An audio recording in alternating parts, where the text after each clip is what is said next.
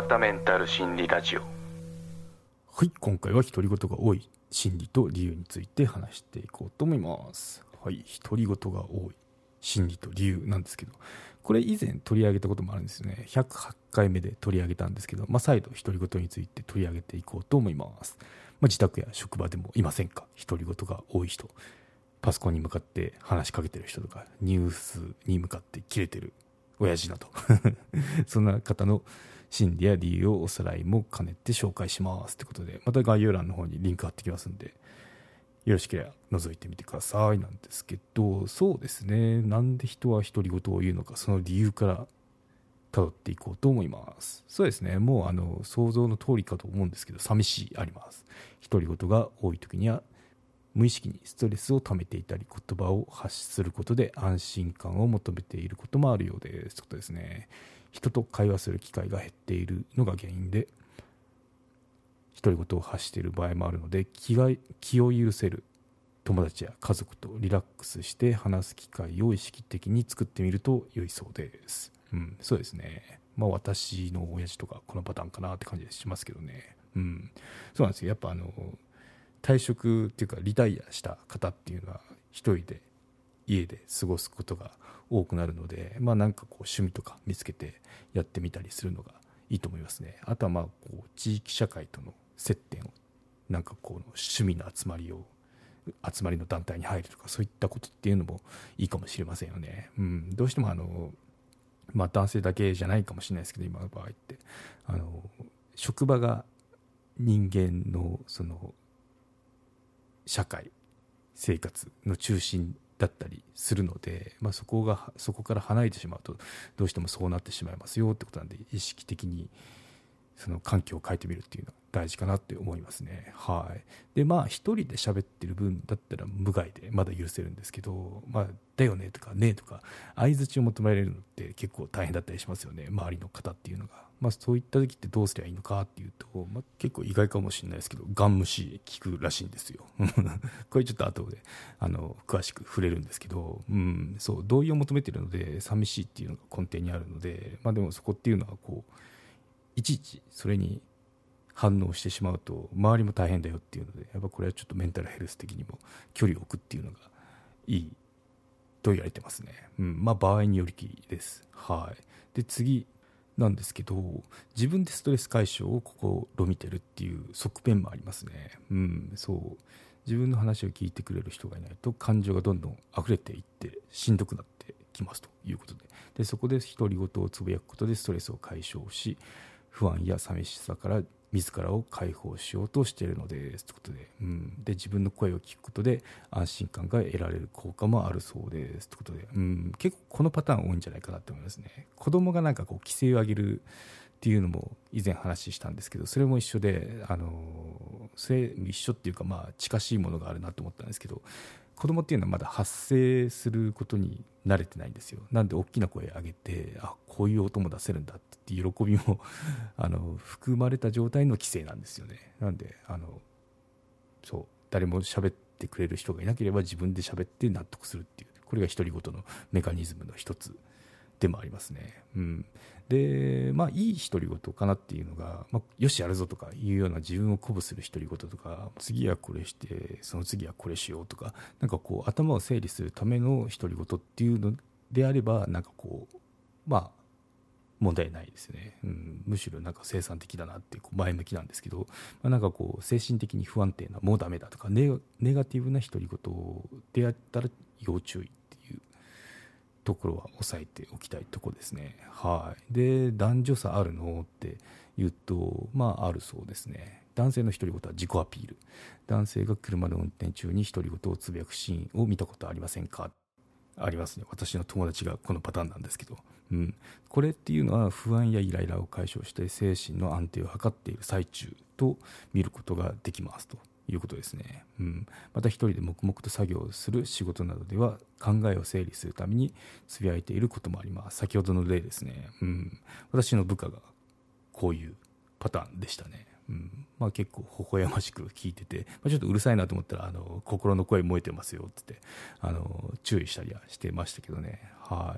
い、で恋愛において口下手な男性が好みの女性の前で独り言を言うこともありますこれは自己アピールのためでしょう。あまり聞いたことないですけど、まあ、こういったパターンもあるそうですね、はい、続いて女性いきましょう。女性の独り言は誰かと話したい。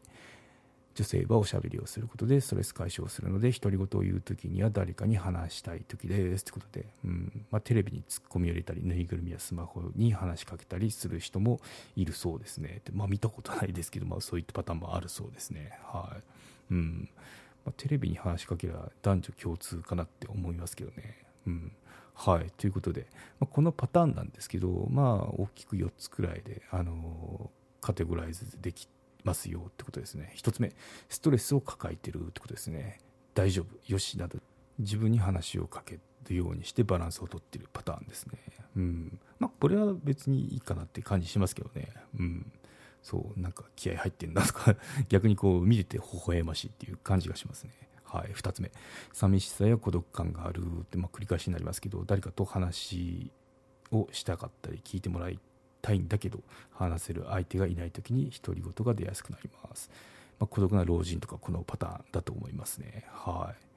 い。3つ目。構ってほしいですね。コミュニケーションが苦手な人に多い心理です。ってことで。うん。構ってほしいんだけどこう自分から向かっていけないので一人でこう独り言を言って収めてしまうっていうパターンですね。次4つ目自分の世界に入り込んでるってことですね。これ仕事に没頭タイプになります。は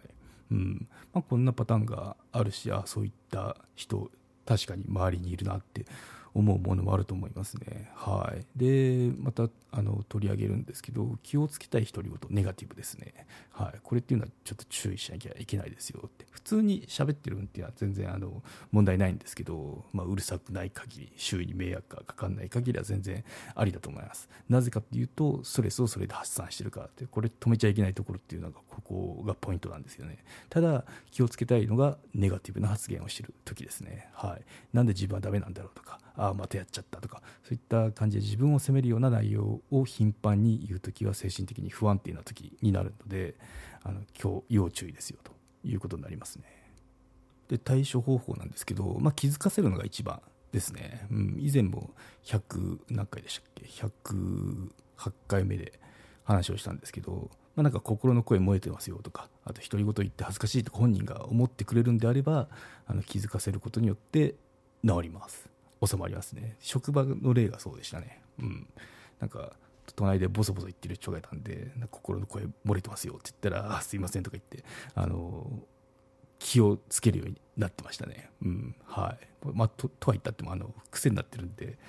そのうちまた戻るんですけどね。で意外な対処方法っていうのがあの反応しないっていうのもあるんですよね、うん、かまってちゃんタイプ。寂しいから話しかけてるとか話しかけてるとか独り言を言ってるっていう場合だったら助けを求めてるのではなく構ってほしくて独り言をつぶやいてる人の場合っていうのは独り言に反応しない方がいいでしょうって言われてますね。はい。誰も反応しないっていうことが分かればあの収まったりするんで独り言が、うん、なんでちょっと愛の無知としてあの反応しないっていうのをあえてやってみるっていうのも有効ですよってことですね。はい。これは冷たいのではなくコミュニケーション不足のあなたのためですよっていう愛の無知ですね。はい。で、まあ何度も繰り返してるんですけど、独り言や不安や孤独のサインなので、まあどうしたのとか、なんか悩んでんのとかいう声をかけなきゃいけない場面っていうのも中にあるかもですよっていうことを覚えておくといいですね。正確によりけりっていうところはあるんですけど、まあ、以前全然独り言言ってない人がいきなり言い出したなっていう場合っていうのは何かこうストレスとか抱えてないかなっていうのを心配してあげるといいですね。うん、ただこれを無理に止めちゃうと、まあ、その独り言でストレス発散してる側面っていうのもあるので要注意ってことはちょっと念頭に置いときましょうっていうことで今回は以上になりますね。うん、そう独り言って結構あの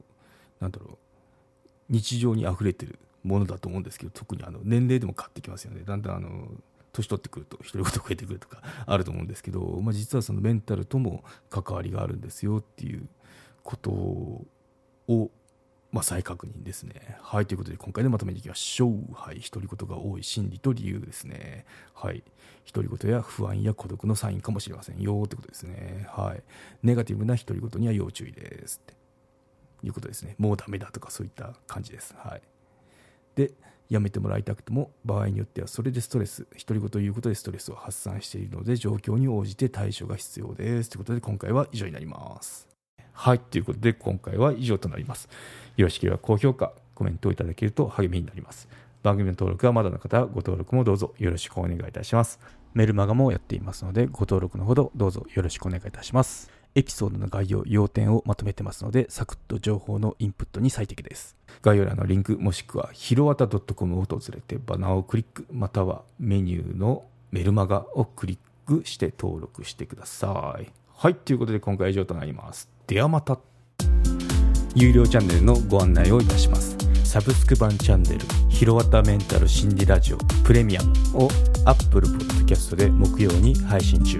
サブスク会員は今までの会員限定エピソード全てを聞くことができます。Windows の方も iTunes から聞くことができます。トライアル期間も設けてございます。ご登録して応援いただけると励みになりますので、どうぞよろしくお願いいたします。